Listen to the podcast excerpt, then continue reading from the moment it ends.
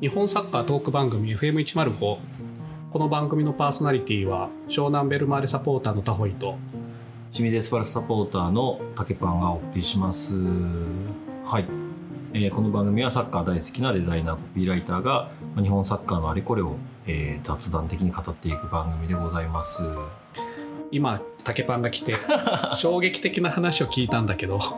なんかね、まことしやかな情報なんですけど、ツイッターの、まあ、イーロン・マスク氏が、まもなくツイッターブランドに別れを告げ、すべての鳥たちとも別れることになるだろうというツイートをしたらしいんですよね。でもツイッタープラットフォームがなくなるわけではないんでしょブランド名変更だと思います。おー名前まで変えるのか、えーロゴだけの変更なのかはちょっとわかんないですけど X っていうロゴになるなんとみたいで すね X ってすごいな でこれによって TwitterJapan は XJapan になるんじゃないかという話 でバンドの XJapan のファンの人たちが今ちょっとね怒ってます逆に そうそうそうそう X の名前を使うなというので怒ってますああなるほどねそれは、うんそれは絶対にあのイーロン・マスクは予想してなかった 日本でこんなことが起こることは予想してなかったんですけどむしろ x ジャパンがそこまで世界的にメジャーなんかっていう問題もあメるジャーじゃないでしょうね。日本でだけ起きてる現象でしょう ね。青は紅に染まりますっていうおうまい方もいらっしゃいますんで。だか本当に赤いロゴになったら大変なことになっちゃうねら今後のやりとりもね、我々のね、やりとりも、今ツイッターベースでね、うんえー皆さんからメッセージ募集したりしますけど、こういうのがどうなっていくのかもね、ちょっと今後の SNS 情勢、ねえ気になりますけどね。ただまあプラットフォームは残ってブランドだけ変わるっていう感じそれによって離れていく人たちもいるのかなとか、過疎化する可能性もあるのかなとか、まあ、今有料化の話とかもちょっと出たりしてる中なでる、ほどねどうなるのかなという。なんかこの間のツイッターが一時的にアクセスできないという問題は、あれはなんかサーバーを自分のとこの自前に移転するために一時的に取った措置だっていう話も聞いたうね、ん、だからレギュラーでずっとああなるわけではないみたいととある筋から聞聞きました、有料化はどうなるんでしょうね有料化はちょっとなるかもしんないなだから僕は実はですねあのちょっと地味にスレッズをやってるんですけどはいはいはいスレッズ以降がこの先起こる可能性も考慮してまあ地味にスレッズをやってますね、やってるけどあんまりスレッズに書くことがないんだよねまあなんか全く同じプラットフォームがあっちにできるっていう感覚なんですけどうんこの先ただあのインスタでフォローした人たちとつながってるんですけど、うちょんっとその人がツイッターと違った んでなんか不思議な状態にはなってるんですけど、そうねちょっとその辺の SNS の動向もねうん、め今後気にしながらというところでちゃくちゃ雑談から入りましたがはいじゃあはい J2 の話からはいいきましょうか、えーまあ、今週 J1 がお休みでした。はい はい。なので、あの、まあ、ダブル勝利はまたもならなかったんですけど、 本当だねまあ、そもそもうちも勝利してないんですけど、どうでしたか、えーメジャー生命 J2 リーグ、えー第27節が開催されました。清水エスパルスは22日に、えーアウェーで栃木 SC と対戦でした。結果はね、先制したんですけど、追いつかれて1対1のドうんローでした。あ、なんかすごい試合だったねそうっすか、うん見てると清水が一方的に攻めててたまに繰り広げられる栃木からのカウンターみたいな、いや前半は本当結構一方的だったかなって感じがしましたね、後半頭から乾選手が交代しちゃってうんちょっと毎度毎度なんですけど2トップにしてうまくいった試しが一度もないんだけど毎回2トップにするんだよなっていう気持ちは あるあ あなるほどなんかね栃木は湘南ゆかりの監督とか選手がいて、あれですよね今日話さなきゃいけないと思ってたのは、うん、根本亮の話をしなきゃいけないですよね根本君ねはいぜひレンタルですか完全にレンタルですあレンタ今ルなのんですとねころあとね23番のディフェンダーの福島君あ福島君もそうなんです大ね津高校ねおーで監督が時崎さんはいはいはいはいといって、まあ、湘南のコーチを調査の頃にやっていてそうなんですねそうでね福島に監督で行ってそこで結果を出して今栃木に来てるという流れです、なるほど、うん、だいぶ悔しかったですね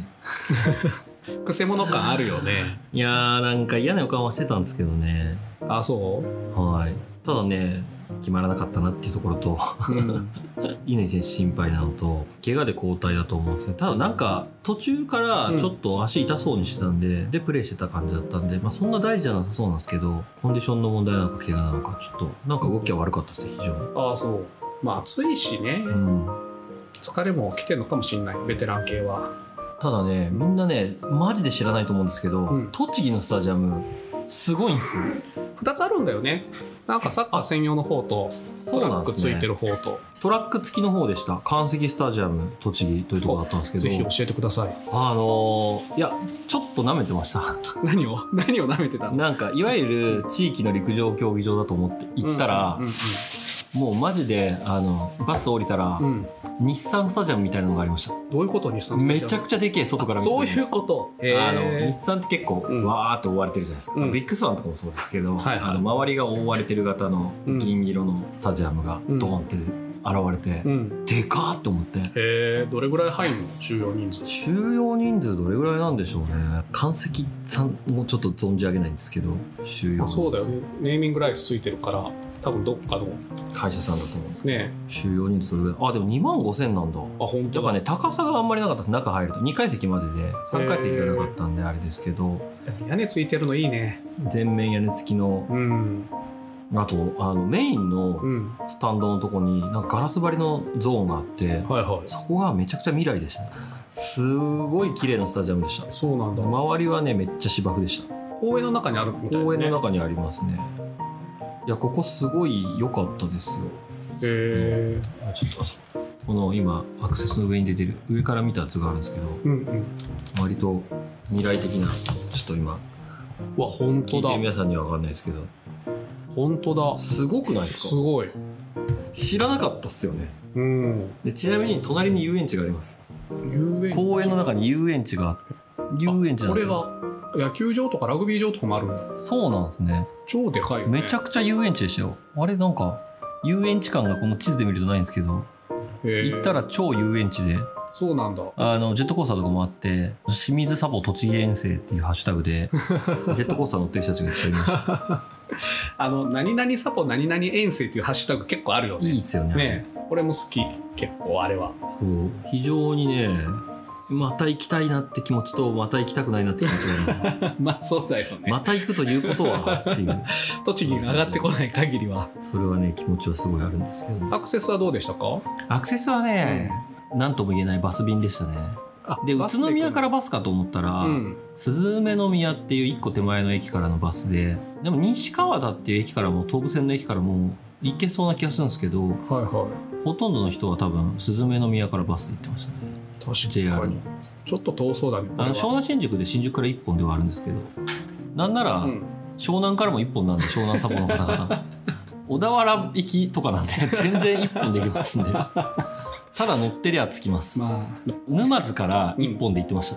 あああそれ賢いやり方だねしかもグリーン車乗っても結構安くでいきるやそんな安くないっすよ新宿からで800円だってグリーン券がなのあでれねグリーン券って100キロ超えたら一定なのよだから多分熱海からもしここまで出てる電車があったとしたら、はずっと1000円だよえ安っ あれそうだから俺清水行く時はグリーン車乗るもんうーんそうなんすね熱海までねじゃあ案外安いんですよ、全然安そうですねそういいですねで栃木なんでね、うんあのちょっと皆さんに餃子情報を伝えてその話めっちゃ興味津 々それを放り込んでほしいわ宇都宮、うん清水サポ宇都宮遠征餃子情報を、うんえーお伝えしますお僕ね願いします何個行ったかな3つ行きましたあそんな言ったのはいちょっと止まったんでああなるほどですけどと僕が、まあ、目指して行ったところは、うん、えー仰天堂というお店なんですけど、仰天堂はい、写真を見せながらちょっとお話しますけど仰天堂もともとね駅前にあったんですけど、うんあなんかビルの建て替えで移転しちゃっててちょっと駅から遠いとこになっちゃってたんですけど美味しそうこの水餃子が美味しかったんですけど緑へ緑色の水餃子で焼き餃子もなんかまんじゅうっぽいんですけどえこれはね餃子というのかどうかはちょっと何とも言えないんですけど隣で食べた人はこれ焼き小籠包だねって言ってましたけど 僕水餃子めちゃくちゃうまくてこうもちもちした皮なんですけど、は厚めのいうんもちもちしてるというか、うん餅です 最も餅に近いそもそも餃子じゃなくて餅餅に近い餃子ですね これはねちょっと結構変わり種なんですけど僕前も行って好きでもう一回行ったんですけど、10年ぶりぐらいに行ったんですけどやっぱね、僕は好きでしたね。餅の中に餃子の具が入っててるるみみたたいいな感な感じじです。あの、へーまあ厚めの皮の餃子って結構あるじゃないでうすか。んあれの究極系ですね。はうん、なんで緑なのい。その理由は知らないです。枝豆が練り込んであるとかじゃないの全然知らないですね。店にもあんま書いてなかったですね、緑の理由。そうなんだ、焼き餃子は白なんですけど、うん水餃子緑なんですよ。で、あと行ったのが、うん多分最近できた店で、うん、すごい流行ったんですけどバリロンっていう店なんですけどすごいおしゃれバーみたいなとこなんですよはいはい、で駅ビルの中にあるんですけど、うんまああのおしゃれバー風だしさうん、他のメニューもいっぱいあるしさと思ってビールとなんかおしゃれなワインとかもあったりしてあら、そんなに期待してなかったんですけどここのうん、焼き餃子、んあのめちゃくちゃうまかったです バリロンちょっとね舐めてましたこれは宇都宮駅にあるのへ宇都宮駅のうん駅の中にあります、えそう駅の中に結構あるんですよあそうなんだ有名なお店もも宇都宮へ全ー然あの駅ビルの中に入ってるんでこのバリロンは結構並んでてサボもいっぱいいたんですけど、へえあの生姜がめちゃくちゃ入ってる餃子ですね刻み餃子でちょっと形がちゃんとある生姜がちゃんと入ってる餃子でうんあの美味しかったですねいろいろ味付けされたマーラー餃子みたいなのもあるんですけど、うんよりはやっぱ焼き餃子がうまかったですねっていうところまあお酒も飲めてちょっとなんか飲み屋さん的に使えるのでうんう僕んうんもおすすめでございます餃子といえばバリロンね餃子といえばバリロンうんでもう一個はうんちょっとラーメンが食いたくてラーメンがある餃子屋を探して行ったんですけど、あら餃子屋めちゃくちゃありすぎて夜はねやっぱり餃餃子かまたと思って餃子でよかったんですけど全然餃子でよかったんですけど3食目だからねそうさすがにラーメンも食べたいじゃないですかうん食べログで調べて 花の木ネギ坊主というお店に行きまし花の木ネギ坊主たはいオーソドックスなうんあの魚介豚骨かなのラーメンだったんですけど、まあ、餃子も大きめの大ぶり餃子で、えへー非常に美味しかったですねさすがの宇都宮だけあってラーメン屋さんも餃子が美味しいなといえなるうほ印象どでした魚介豚骨普通って言ってたけど魚介豚骨珍しくないそうかそんなことないのあんまりこっちで食べないなと思ってな割とよくありませんあそうなんあだの魚介豚骨まあなんか、まあ、混ぜてある系のやつあそういうことはい魚介豚骨あったかどうかは今俺の味の記憶だけで話してるんで違 うそういうことかまああればね、、はいやでも美味しそうだな楽しそうだね栃木遠征い、栃木遠征はね、うん非常に良かったですよねえまあ J2 に落ちたくないけど栃木には行きたい、はい、湘南新宿ラインに行けるのもね含めてうん非常に良かったですね、なるほど はい、という栃木遠征の間にですね、うん J2 はもうこれ,、これあの準トップ6という言い方を今後していきます 何準トップ6準トップ6という言い方をしていきます、えー岩田ベルデはいィ甲府、大分清水長崎でここま で、今ね、後やっていこうと思うんですけど、なるほどえー今週の準トップ6なんですけど、はいまあ、2位、えージュビロが引き分けましたはい、でベルディが4位だったのが勝って3位に上がって甲府が負けたので4位に落ちましたとうん、で大分勝って清水、えー引き分け長崎負けなんですよね。なるほどはい、ということで全体の中でいうとトップ6内でいうと6差になりましたね。はいはい2位までねで気づけばうん、 8位ザスパ草津群馬が長崎と勝ち点差2まで迫ってきております準トップ7になる可能性がありま すね迫る勢いになってきたね、あはいすあの群馬やっぱ強いんですよね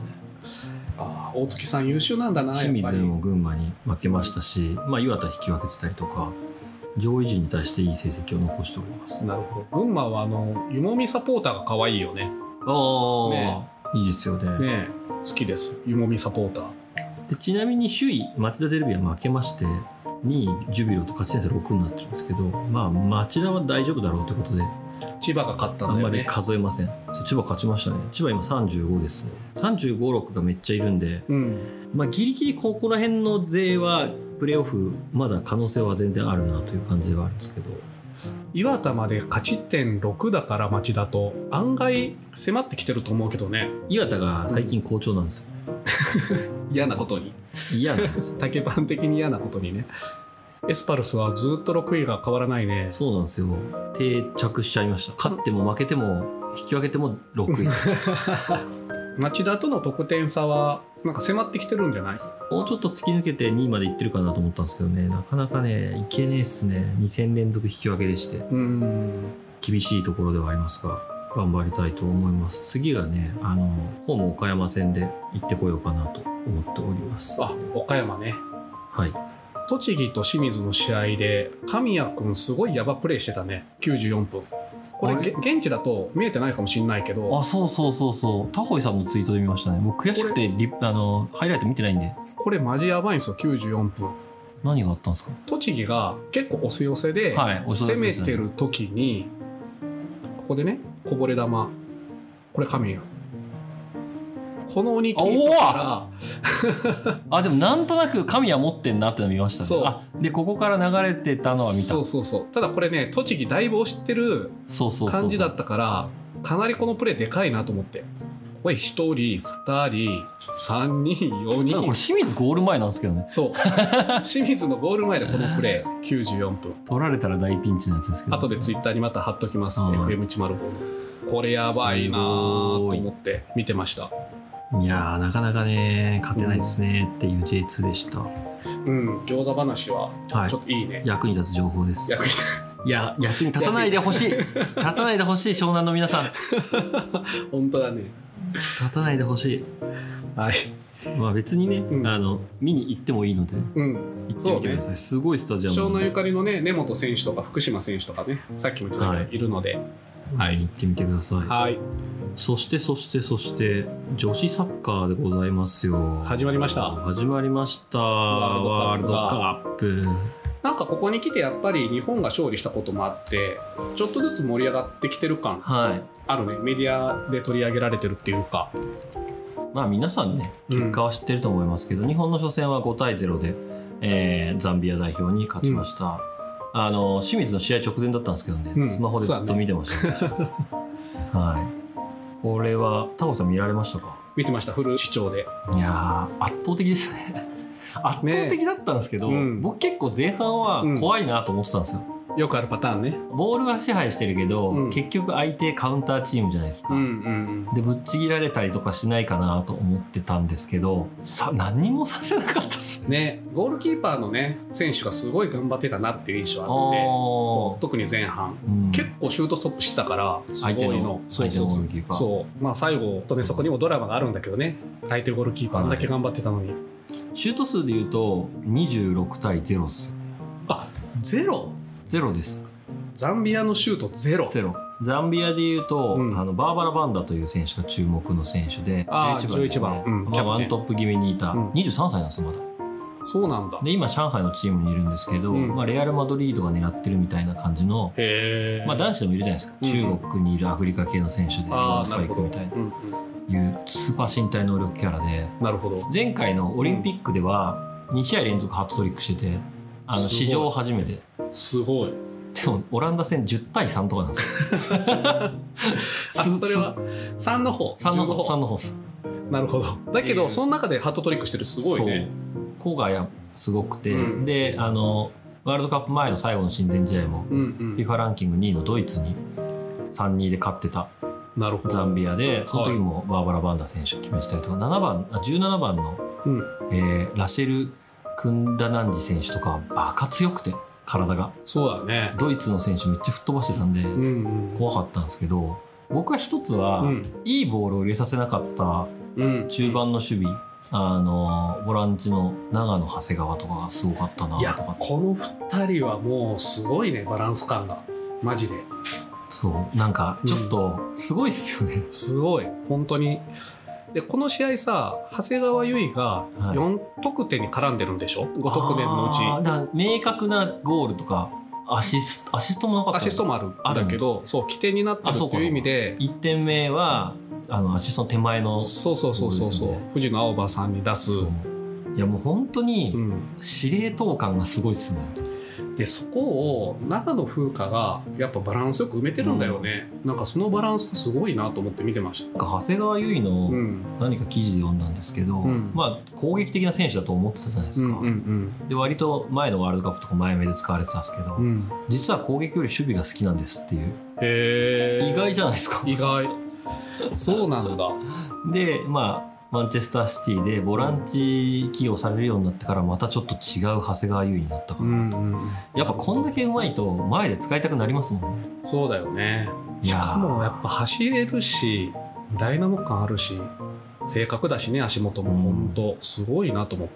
ここの中盤に関しては、うんまあ、世界トップクラスの中盤うんという感じがしますねやっぱなんかプレミアのチームでも重宝されてるだけだってうんうんすごく思いましたなんかあの男子よりもスペースがあるからそこにパス出んのみたいな裏へのパスとかがすごい出てくるずっと裏狙いでしたねそう面白いと思ってだあのディフェンスとディフェンスのハーフスペースに入ってそこに当てるとかもああそうやだっぱね多いっすうよね、んボールを回すっていうと後ろで回すイメージありますけど、うんうん全然後ろで回さないですもんねそうそうそうそうそうな のよ結構ね縦つけてるから中前で回すってういう、んよくわからないところで回してるなというチームですごいなと思うんですけどねそういえばあの地元のバーで見てたんだけど、はいあの何人かでね監督の池田さん元レッズの選手だったのねそうですよねと池田選手はいあの元ベルマーレの監督で今京都の監督の張さんはと同期だったみたいいええー、 しかもそのバーのマスターが池田さんの J リーグカード持ってました J リーグチップ スのいでやーもそのね池田さんが今ここまでねワールドカップの女子の監ちょっと督やるってい名う称感ありますよね、うん、池田さん U20 も優勝してますからねでなんかその時のメンバーをもう引き連れて今戦ってるって感じなんでしょそうです、うんあの優勝準優勝したメンバーたち、うん今の若いメンバーたちが中心になってうんいるので、実はその子たちのいい子を考えると次のワールドカップも期待できるような気がするんでなするけほどどねただ次のワールドカップは熊谷選手がいないかもしれないですけどあーまあ熊谷選手のね存在でかいよねやっぱりでかねいですよねやっぱこの3バック盤石でしたね、うんうんバンダにボール入った時うんにうん3人ガッとボランチとセンターバック2枚でガッと寄ってうんうんあのシュート打たせないみたいなのも含めてうんうんなんかめちゃくちゃ戦術がよくできてるなと思って確かに今ね地元のバーで飲みながら何人かで見てたって言ったでしょでこの試合展開になってきてみんな湘南ベルマーレサポーターで集って見てたんだけどはいザンビアの方になんか既視感を覚えてきておいおいおいこれマリノスと湘南がやってるみたいな話になってきおいておいおい日本がマリノスで 急にザンビアに肩入れし始めて わかるわそのプレーみたいなっていうね途中からそういう展開で見てましたまあその一方でねやっぱ勝ってるチーム応援するのってめっちゃ気持ちいいねって いう久々じゃないって言いながら見てたんだけどそういうねわかりますよ面白さもありま僕しもた去年全くそれがなかったからうんうん今年 J2 で清水楽しいですからねうんねえいやだから J2 へどうぞという話ではな いと思うあと女子ワールドカップで言うと開幕戦が日本の女子レフリー陣ではい山下さん今回から VAR の結果をコールするんだよね。あしてましたねザンビあアれのちょっ時とでもかっこよかったですねそうでそれの第1号が山下さんということで結構話題にもなってたうね。ん、で考えたらワールドカップの初戦日本の人がレフリー陣ってブラジルの時もそうだったなと思って西村さんああそっか西村さん相良さん凪さんかなであの時も PK あったんですよおーだから何の因果かはいはいはいはい面白いなっていうのはふと思った次第っていうなるほどなるほど多分山下さん割り当てあるんじゃないかなとい思うやあるんじゃないですかねねあとヨーロッパ勢が結構上に行くと思うんで、そうするとヨーロッパの人のレフェリーやらないと思うんで比うんうんうん較的山下さんがやるような気がします、なるほどはねいまあ、この試合もう見どころたくさんすぎて延々喋ってられそうなんだけどじゃあ僕っぽい情報入れましょうかどうぞえーあれ前も話しましたっけ、うん浦和ベレーザ話、いや聞いてないえースタメン11人うんのプロキャリア始めたチーム、うんえー浦和が、え4人うんベレーザ7人ですやっぱその2強なんだねで、えー、とディフェンスの3バック、うん南熊谷、うん石川は浦和ですでボランチ長野風花も浦和ですなでるほど攻撃陣は全ベレーザです、まあ、キーパーの山下もベレーザですけどなんかあのベレーザの下の育成組織がえメミメニーナメニーナかメニーナがなんか独特なんじゃないかっていう話がああるけどねそういえばねメニーナバカ強なんでしょーそうなんですねなんか皇后杯でベレーザとあメニーナがそうそうそうそううそうそ うだあったあったメニーナが撃破してたっていうだからその辺気になるなと思ってたんだよ伝説でしたねそれうんそうこの攻撃陣がのユニットが ディンタ・ペレーザっていう先制点取った宮澤ひなた選手ってうん仙台の選手ですけどもはいはいともとプロキャリアはペレーザでスタートしたりとかうんするのでなんかそれこそ富士の青葉ちゃんとかメニーナの時の撃破したメンバーなんじゃないのみたいな、おーかもしんないですね、ね話が藤野青葉うまいでしょうまい藤野青葉めちゃくちゃうまいんですようまい19あれ歳はすごいわ思い切って推しねでございます私の茶髪になってましたけどね試合の前にそのバーのマスターからフットブレインの動画をちょっと送ってもらって、はいえー前のなでしこの選手の三山さうんうんはんと藤野さんの対談がいはあって三山のキャプテンシーっていうか藤野選手を勇気づける言葉の力がすごいんですよその動画でいへえだからあの前回優勝した時ね澤選手がナンバーワンで三山がナンバーツーだったじゃんナンバーツーのあのサポート力のすごさがすごいと思って、ううんんそいれや今長野選手はちょっと三山感がちょっとありますけどね、そうねうん支えてるもんねなんかねちなみにねう藤野青葉選手メニーナじゃないですあ違うよの十文字高校えー多分中学年代がメニーナでうん高校は十文字高校行ってますねそうなんだじゃあ違うのかあの撃破したやつはメンバー気になりますねねいそうですねうんいるはいるんでしょうね皇后杯いやあメンバー出てきましたよメニーナのメンバーはいえー、いないっす ねあいないまさかのまさかのいないですねなんだよじゃあ違うんでね2020年ですもんねそうそううんそうベレーーザの方はいますよ、清水梨紗選手とかね宮澤ひなた選手はそのなるほど長谷川優衣選手がいますよなるほどあこの試合ベレーザが勝った試合だあれベレーザが勝ったんでしたっけ最終的にあれメニーナ勝ったんでしたっメニーナが勝ったって聞いたけどね皇后杯でけ3-1でこれベレーザが勝った試合だ他の試合もあるのかないのかなちょっともし間違ってたら、な間違ってたらすいません、というのでねまあ、調べときますのでおもろいですはいあとそうですね余談情報で言うとスペインが同組なんですよね、うんうんうんこの後コスタリカ戦スペイン戦あるんですけどそうだねスペインコスタリカうん3-0でスペイン勝ったんですけど、うんうんこの試合のスペインのシュート数何本だと思います何本だろう20本ぐらい打ってるの ?46 本だちょっと規格外のシュート数46本はなかなか効かないよ46本ででも3点なんですけどね得点でいうと、マジかでコスタリカがシュート1ですねなるほど、そうでちょっとだけあるのは、うんやっぱ地域監査みたいのが、うん女子は結構あっうて、んうんうんやっぱりヨーロッパあの北米南米うんと東アジアうんうん強いですよね、なるほどうん、で中米とかアフリカとか、うんうんまあ、中東なんてもってのほかなんですけど、うんうんやっぱちょっとあの文化的にまだ女子スポーツっていうのがそんなに浸透してないっていうところがあってでもワールドカップそれでじゃあそこのチーム出ちゃダメよってことにはならないのうで、んただまあなんかちょっと日本というかあのに2000年のサウジアラビアとかうんすごい負けたじゃないですかドイツに、